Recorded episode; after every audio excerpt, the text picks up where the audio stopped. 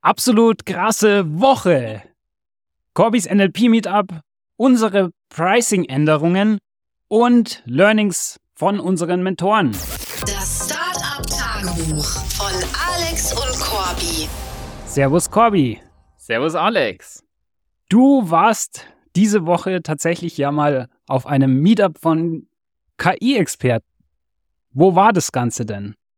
Ja, das war tatsächlich ein NLP-Meetup, also sehr passend für uns. Organisiert von Unternehmertum und Applied AI, also direkt hier in München. Und nachdem du das auf Meetup ja entdeckt hast, hast es mir geschickt. Ich habe mich registriert, war erst nur auf der Warteliste. Du hattest dich aber auch registriert, deswegen wäre ich zur Not auch mit deinem Ticket reingegangen. Ich wurde dann aber auch noch angenommen. Und als es dann diese Woche stattgefunden hat, bin ich hingegangen, weil es ja doch eine sehr gute Möglichkeit ist, theoretisch für Networking, um so ein bisschen auch Leute im NLP-Bereich im Raum München kennenzulernen. Für was steht denn NLP genau? Natural Language Processing, also im Endeffekt hat genau durch ChatGPT eben dieser Bereich den Hype gekommen, weil es um generative Language Models, also auch der Begriff LLM eben sehr stark geht die ja doch jetzt in letzter Zeit sehr viele neue Use Cases ermöglicht haben. Hast du was Interessantes dort gelernt? Tatsächlich bin ich nicht mit der Erwartung reingegangen, dass fachlich was extrem Spannendes dort passieren würde, wurde aber zu meiner Überraschung vom Gegenteil überzeugt, oh, wow. denn im ersten Talk hat tatsächlich jemand, der beim Open Source Framework arbeitet, das in die Richtung von LangChain geht, also grob unseren Use Case auch umfasst, von Fragen basierend auf anderen Dokumenten zu beantworten. Der hat darüber geredet, dass Halluzination ja noch ein sehr großes Problem ist, was ja. wir ja auch eben öfter encountern. Nicht das größte Problem, aber trotzdem was, was passieren kann und wir vermeiden wollen. Was die dort gemacht haben, ist tatsächlich ein Bird Model gefeintuned, das dann erkennen soll, welche Sätze aus der generierten Antwort gut zu den vorgegebenen Dokumenten passen und wo vielleicht falsche Informationen drin sind. Das ist auf jeden Fall was, was wir mal ausprobieren werden, vor allem weil ja die Evaluation von verschiedenen Prompts oder Methoden extrem schwer ist. Wir müssen ja wirklich immer qualitativ durchgehen, was funktioniert gut, welche Ansätze funktionieren nicht so gut und wirklich durchschauen, ist die Antwort gut, passt die Antwort nicht, und dafür muss man auch dann wieder die Dokumente durchschauen, was wirklich extrem zeitaufwendig ist. Oh ja.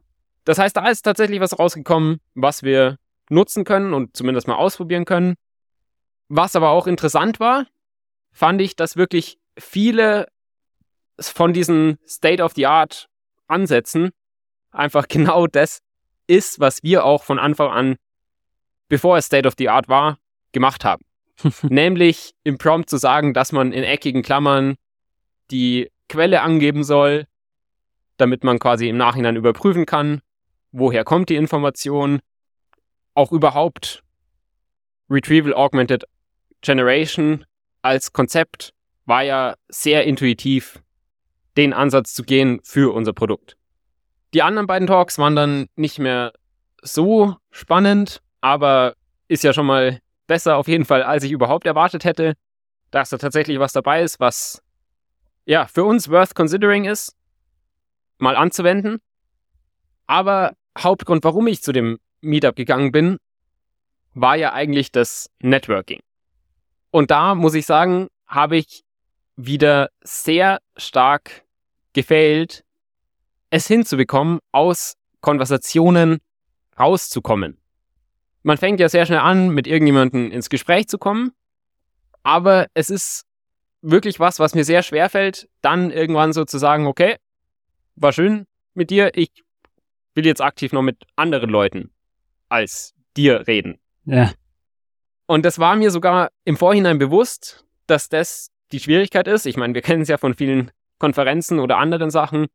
Und vor allem in einem kleineren Raum, wo noch weniger Leute sind, finde ich es nochmal schwieriger, weil es eben zu dieser Awkward-Situation kommt, wo man sich verabschiedet und wenn man nicht direkt eine andere gute Gruppe findet oder eine andere Person, die man ansprechen kann, dann steht man erstmal nur so awkward zwei, drei Minuten rum, was natürlich sehr komisch ist, wenn das passiert, nachdem man zu einer anderen Person sagt, hey, ich will jetzt gerade nicht mehr weiterreden mit dir sozusagen. Ja, das kenne ich nur zu gut von den anderen Konferenzen. Was auch noch dazu beiträgt, ist ja natürlich, dass du jetzt als Gründer auch natürlich eine sehr interessante Person bist und die anderen da auch sehr viele Fragen dazu haben und es deswegen selten vorkommt, dass das Ende des Gesprächs von der anderen Person ausgeht, sondern man muss selbst immer darauf pushen, was natürlich auch super anstrengend ist. Das ist ja auch deswegen, weil wir mit der Intention reingehen, sowohl bei den Konferenzen als auch bei solchen Meetups, dass wir mit vielen Leuten sprechen und Networking betreiben, während andere Leute, die halt einfach mal aus Interesse dahin gehen, lieber dann mit manchen Personen einfach länger reden, weil das natürlich komfortabler ist und nicht so anstrengend, wie wenn man ständig mit einer weiteren neuen Person reden muss.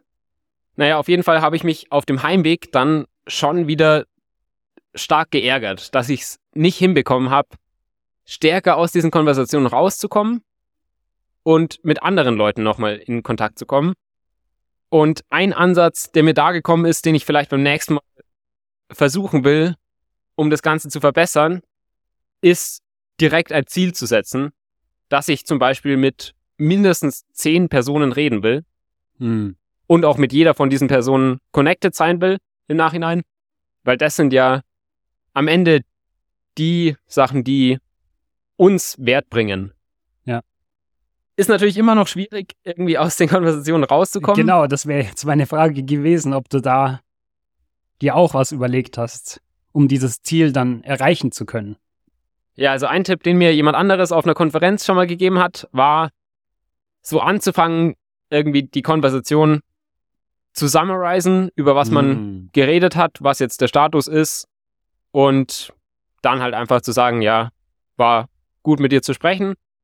Finde ich immer noch trotz dieses Tipps schwierig. Ja. Dann auch davon den Schritt zu machen von war cool mit dir zu sprechen, plötzlich weiterzugehen, vor allem ja. wenn man nicht jetzt das Ziel im Raum hat, wo man als nächstes hingehen will. Deswegen, was ich auch noch beim nächsten versuchen will, ist aktiv dieses Ziel dass ich mit zehn Leuten sprechen will, den Leuten bei der Konversation auch mitzuteilen. Das heißt, wenn wir beide quasi in der Konversation sind, würde ich dann einfach sagen, hey, war cool mit dir zu reden. Ich habe mir hier als Ziel gesetzt, das Meetup mit mindestens zehn Leuten zu connecten. Deswegen werde ich jetzt noch schauen, mit ein paar anderen zu sprechen, aber war mega cool, mit dir geredet zu haben und lass doch gerne in Kontakt bleiben. Ja, sehr gute Idee. Das könnte tatsächlich klappen ja, mal schauen, in der Theorie ist sowas immer deutlich einfacher, als es in der Praxis tatsächlich ist. Ja. Aber ich werde auf jeden Fall davon berichten, sobald ich es ausprobiere, wie erfolgreich das im Endeffekt ist. Okay, Corby, ich glaube, wir haben es lange genug vor uns hergeschoben. Jetzt müssen wir endlich mal über das Pricing von Awesome QA reden. Sehr guter Punkt. Wir hatten ja angefangen es richtig random zu setzen, mit dem Ansatz, den wir auch im Podcast dann öfter erzählt haben, möglichst hoch reinzugehen, wo wir ja auch sehr negative Reaktionen teilweise ertragen mussten sozusagen. Wie habt ihr denn überhaupt versucht, das jetzt mal strukturierter anzugehen? Ja, genau, wie du schon erwähnt hast, sind wir erstmal mit ganz hohem Pricing reingegangen. Noch auch auf einer Case-by-Case-Basis, dass wir einfach für einen Kunden uns gedacht haben, ja, okay, der hat viel Geld, dann gehen wir mit 500 Euro im Monat rein. es ist ja auch immer so der Rat, den man hört an Startup-Gründer, dass die meisten Startups ihr Produkt unter dem Wert verkaufen und man deswegen lieber doppelt oder zehnfach so hoch ansetzen sollte vom Preis her. Auch weil es einfacher ist, von einem hohen Preis runter zu handeln, als von einem geringen Preis hochzuhandeln, weil das zweite ja quasi unmöglich ist, zumindest im direkten ersten Schritt. Dann hatten wir die Situation, dass wir die ersten zahlenden Kunden hatten, die meistens so zwischen 200 und 300 Euro im Monat. Aber auch unser Plan war, dass wir diese Ticket-Size weiter erhöhen in der Zukunft, da das ja für ein B2B SaaS-Produkt jetzt nicht so viel ist, 200 bis 300 Euro im Monat. Deswegen für die ersten Pläne, die wir uns dann im April diesen Jahres ausgedacht haben, haben wir als kleinsten Plan 149 Euro angesetzt für 40 Antworten. Das war so angesetzt, dass im Endeffekt es keinen wirklichen Sinn macht, diesen Plan zu machen, weil keiner braucht irgendwie nur 40 Antworten im Monat. Und dafür 150 Euro zu zahlen, ist natürlich auch extrem viel. Vor allem, wenn man das durchrechnet, sind es ja über 3 Euro pro Antwort. Was ja schon extrem ist. Vielleicht wirst du es ja für die nächsten Plan auch gleich ausrechnen. Der nächsthöhere Plan war 290 Euro pro Monat für 150 Antworten. Ja, immer noch knapp 2 Euro pro Response. Ist ja schon krass, wenn man sich's überlegt, dafür, dass es eine Automated Response ist. Richtig. Und dann hatten wir tatsächlich noch einen Unlimited-Plan, also dass man so viele Antworten wie irgendwie möglich ist in dem Monat bekommt. Und der war dann Custom Pricing, das bei 490 Euro pro Monat gestartet ist. Damit hatten wir so einige Probleme. Einerseits hat, glaube ich, jeder Kunde gesagt, dass die Preise extrem hoch sind. Und wir konnten auch nicht sehr viele Kunden zu zahlenden Kunden konvertieren, da im aktuellen Markt auch einfach das Budget nicht da ist. Zum Beispiel können viele der Startups gerade keine weitere Investmentrunde raisen. Der Markt ist einfach sehr trocken aktuell, es kommt nicht viel Geld rein.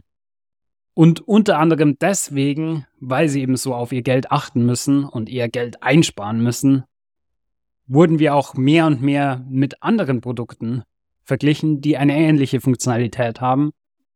Und deren Pricing war viel, viel, viel billiger als unseres was dann natürlich sehr schwer ist, das noch zu verkaufen. Es gab zwar auch ein paar Produkte wie Intercom, die einen ähnlichen Preis angesetzt haben, aber verglichen wurde man natürlich meistens mit den billigen Produkten.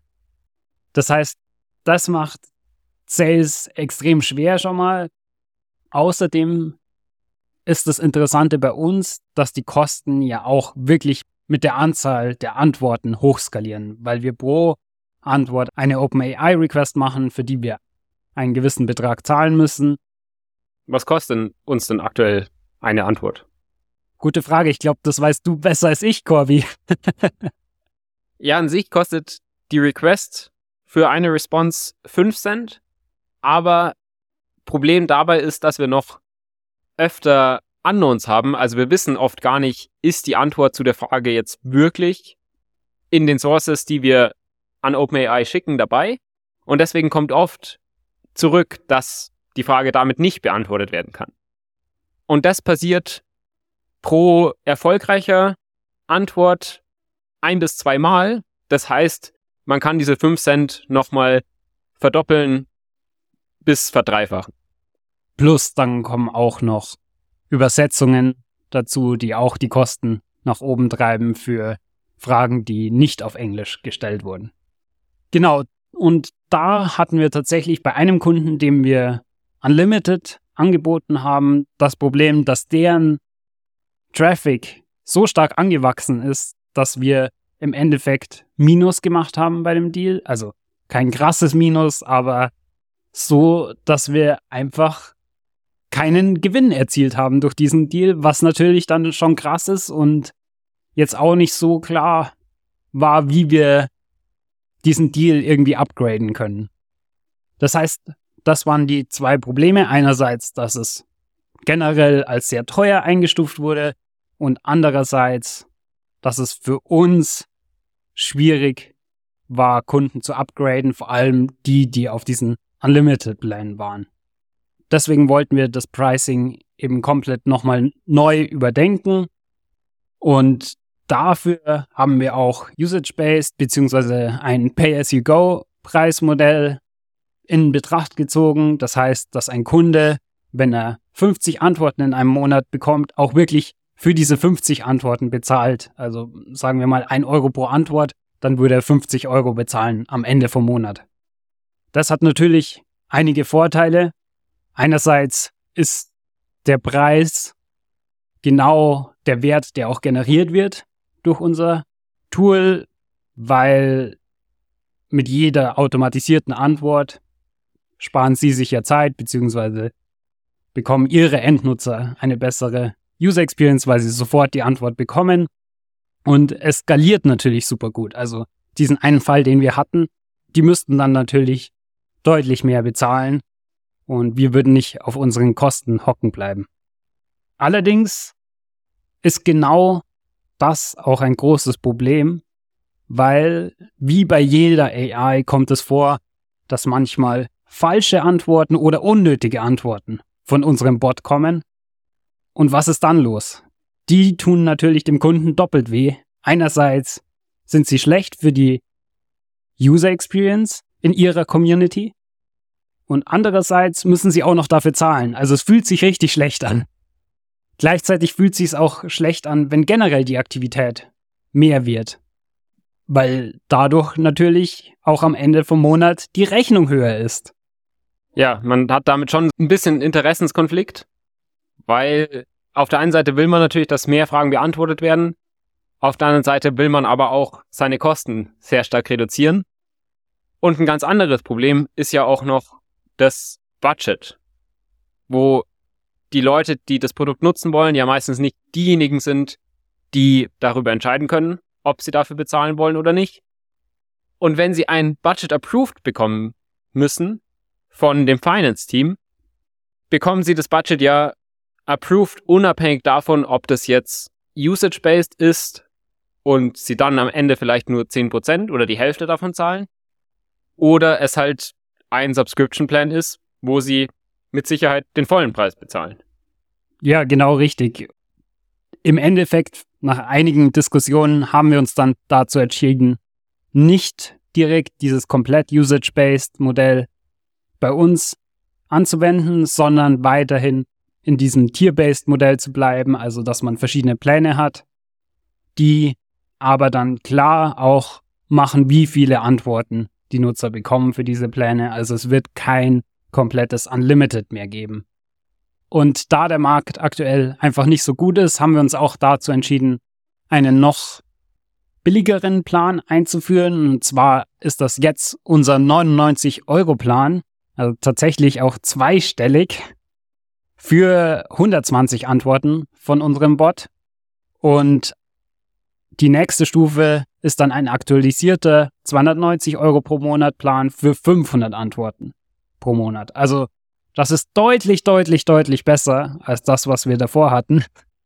Ja, zum direkten Vergleich davor beim billigsten Plan die über 3 Euro, beim nächsten Plan knapp 2 Euro.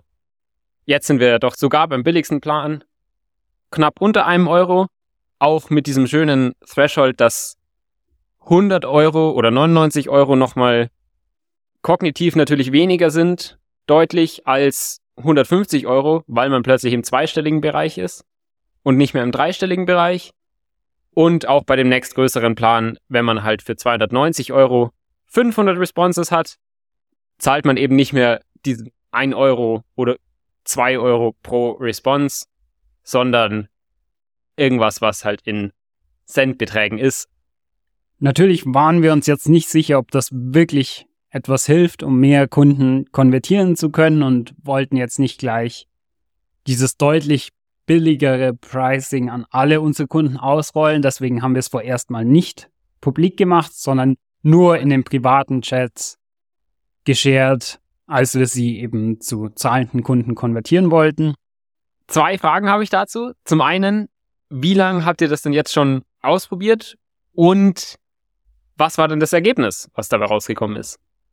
Ja, das Ganze lief jetzt tatsächlich schon fünf Wochen, also doch schon eine Weile.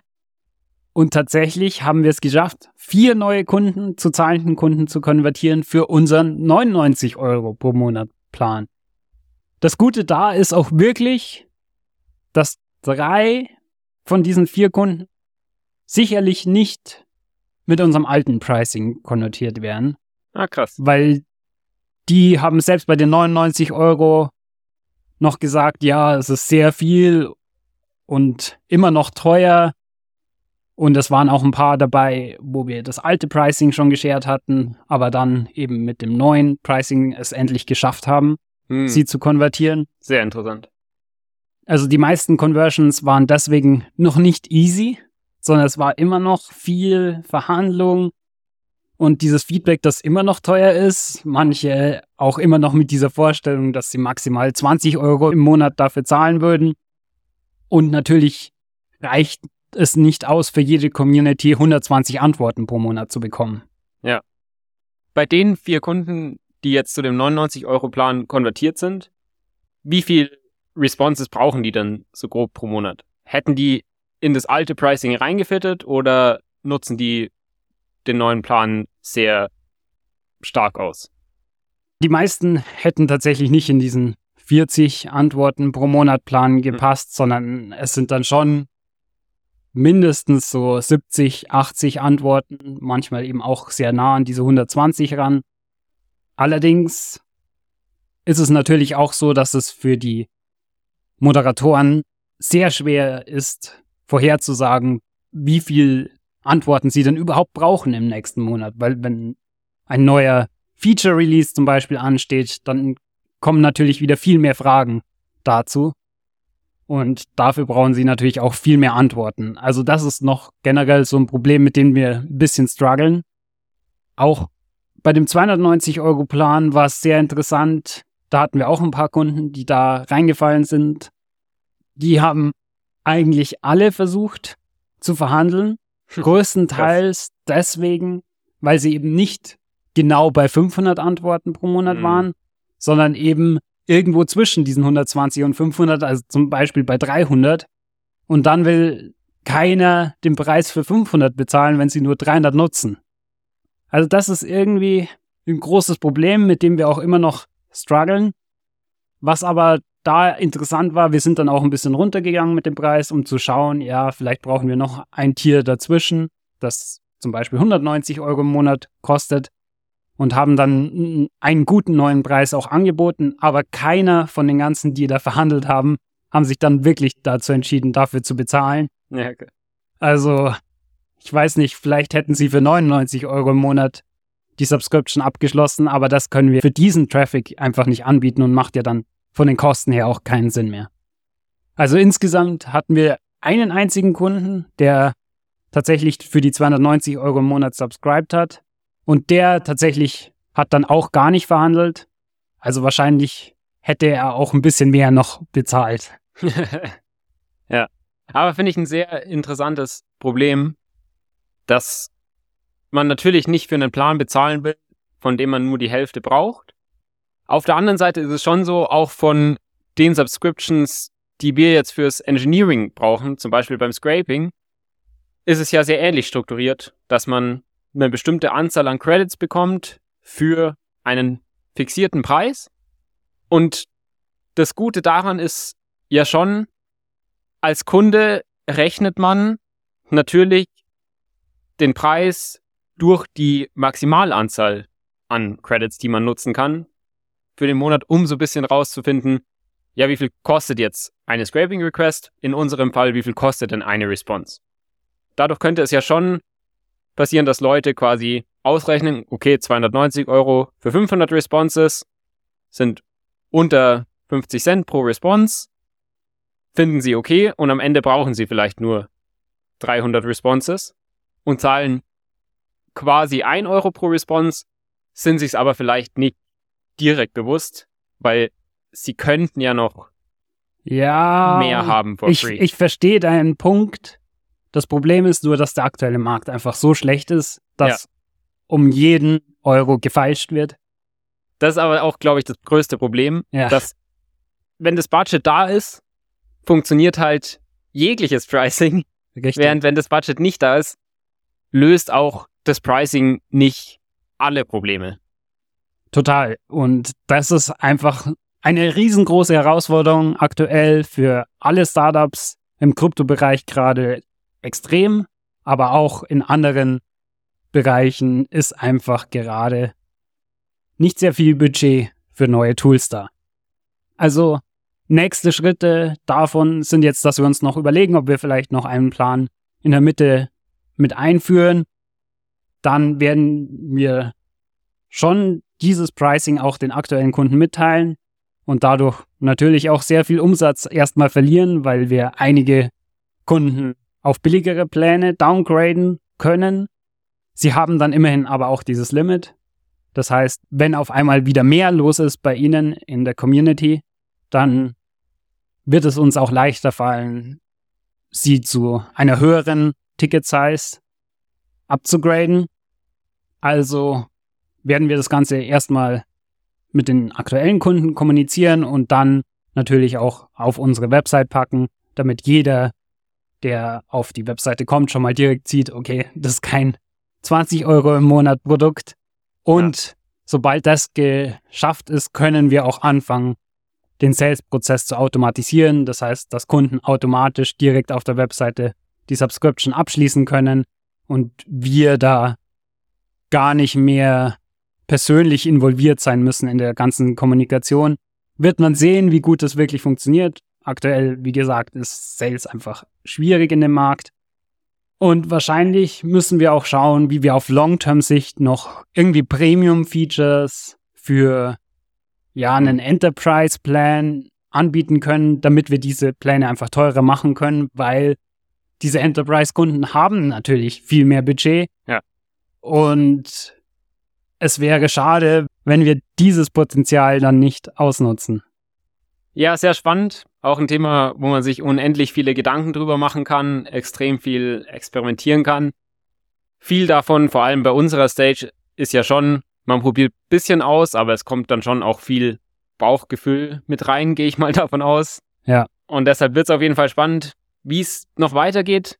Das Wichtigste, um dann nochmal extrem große Changes zu machen, ist ja schon das Produkt oder ganz neue Marketing-Channels. Aber solche Themen wie Pricing sind einfach Sachen, die muss man zu einem gewissen Level gut genug machen, um da quasi nicht zu verkacken.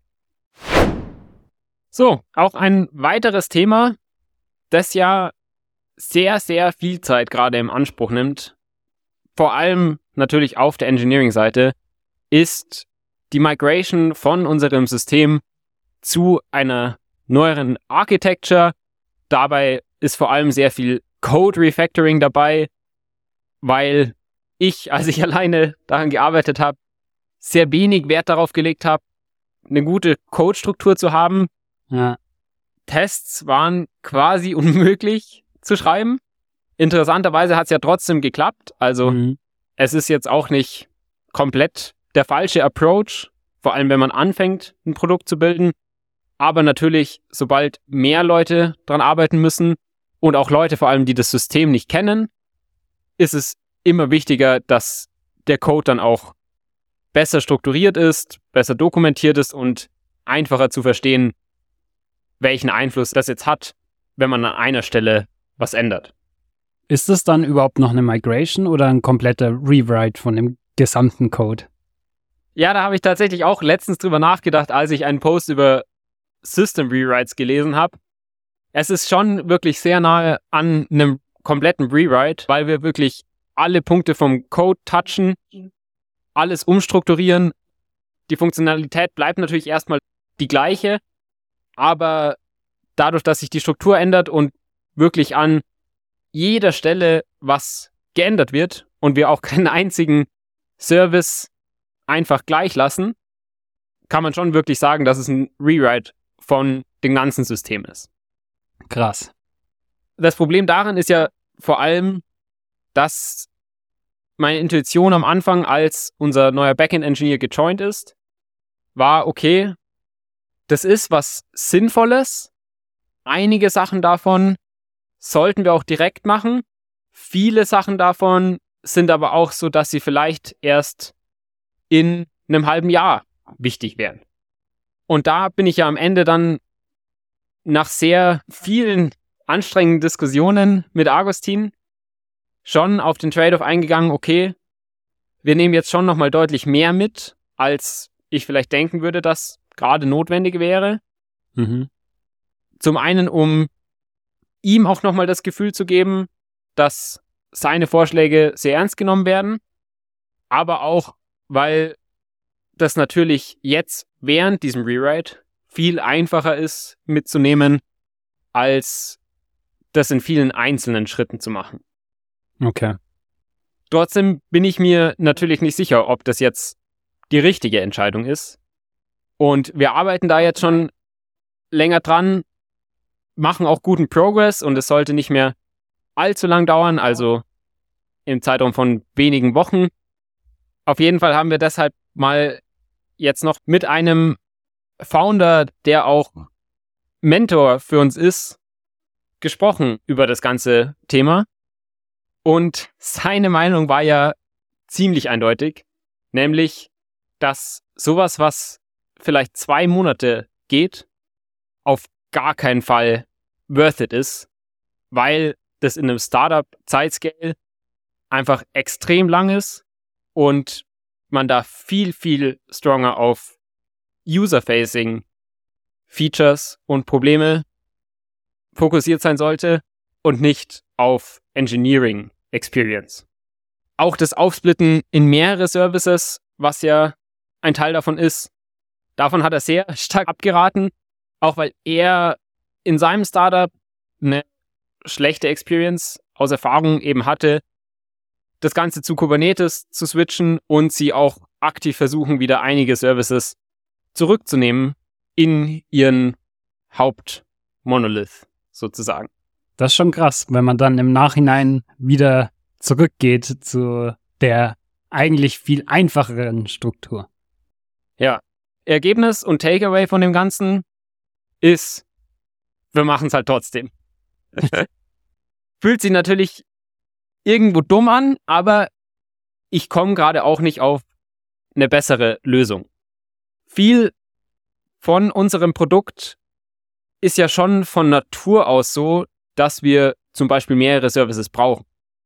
Weil wir haben ja nicht nur die Web-App, sondern das Core-Product ist ja plötzlich ein Bot. Natürlich muss der Discord-Bot ein eigener Service sein, der Telegram-Bot muss ein eigener Service sein und man will einen Shared-Service haben, der Discord und Telegram handelt. Es gibt schon zwei Services, bei denen man sagen könnte, okay, müssen das wirklich eigene Services sein? Könnte man die nicht einfach in das Backend, das auch vom Frontend benutzt wird, mit reinnehmen? Gleichzeitig gibt es halt dann auch wieder paar Engineering-Argumente, wo manche Services andere Requirements haben und deswegen sehr viel mehr Ressourcen brauchen und deswegen es besser sein kann, die abgekapselt zu haben. Eindeutig ist es nicht, aber dadurch, dass wir jetzt auch schon einigermaßen weit an dem Punkt sind, ist meiner Meinung nach die einzige Lösung, das zu finishen und dann mal zu evaluieren. Wird auf jeden Fall mega spannend, wie viel additional Komplexität dadurch rauskommt bei der weiteren Entwicklung. Und dann muss man halt auf jeden Fall irgendwie ehrlich zu sich selbst sein und schauen, wenn was zu viel Komplexität ständig mit sich bringt, muss man halt manche Sachen wieder einfach zurückändern, auch wenn sich's blöd anfühlt. Ja, auf alle Fälle. Ich finde schon krass, wenn man in so einem Gespräch mit dem anderen Gründer ist und der dir sagt, ja, mach das auf keinen Fall. Und du, Corby, entscheidest dich dann doch dafür. das ist natürlich, also für mich schon so, dass ich mich ein bisschen unwohl dabei fühle, weil ich bin ja wirklich gar nicht mehr tief drinnen in den ganzen technischen, muss man sagen. Vor allem aus dem Grund, weil ich auch von keinem anderen Gründer irgendwie gehört hätte, ja, macht es unbedingt mit so einer tollen Microservice Architecture, wie wir es jetzt angehen. So early schon im Startup. Und da ist es natürlich dann super gut und super wichtig, dass ich dir sehr gut vertrauen kann, Corby, weil sonst würde mich das natürlich noch viel mehr beschäftigen, vielleicht sogar zu dem Punkt, dass ich mich selbst wieder einarbeite, was mhm. jetzt das Beste ist, was die Argumente für das eine und für das andere sind. Aber das mache ich zum Glück jetzt nicht, würde ich zeitlich auch nicht schaffen, beziehungsweise dann würden halt Aufgaben auf der Business-Seite wieder runterfallen von meiner To-Do-Liste. Deswegen bin ich jetzt einfach gespannt, wie es uns damit geht, weil ich war ja auch in dem Startup von dem Gründer, mit dem wir gesprochen haben und habe das natürlich auch eher negativ erfahren. Aber ich bin trotzdem jetzt positiv, dass es für unser Problem die richtige Lösung ist und vertraue dir da zu 100 Prozent, Corby. Ja, ähnlich wie dir das das unwohle Gefühl gegeben hat, hat es auch mir natürlich ein extrem unwohles Gefühl gegeben. Aber der Unterschied ist natürlich, wenn man dann am Ende drüber nachdenkt und eine Entscheidung treffen muss, wenn man keine bessere konkrete Alternative sieht für sein System, dann kann man halt immerhin einigermaßen überzeugt am Ende wieder sein, dass das doch das Richtige ist. Auf jeden Fall insgesamt mega hilfreich, solchen Input zu hören. Vor allem, wenn es auch nochmal contradictory zu dem ist, was man gerade macht. Das triggert ja im Endeffekt dann nochmal, dass man wirklich gut drüber nachdenkt und ist ein weiterer Schritt dahin sicherzustellen, dass man wirklich die bestmögliche Entscheidung trifft. Ja, war mal wieder ein etwas längeres Update diese Woche. Wir haben auch noch ein paar mehr Themen, aber ich würde sagen, die besprechen wir dann in der nächsten Folge wieder. Also bis dann, eine erfolgreiche Zeit. Macht's gut. Ciao. Ciao. Boom! Das war's mit dieser Woche vom Startup Tagebuch von Alex und Corby. Wenn ihr uns unterstützen wollt, überlegt doch mal, wer von euren Freunden am meisten Startup interessiert ist und schickt ihm diesen Podcast. Außerdem freuen wir uns natürlich über jede Bewertung oder persönliches Feedback. Macht's gut und bis zur nächsten Woche vom Startup Tagebuch.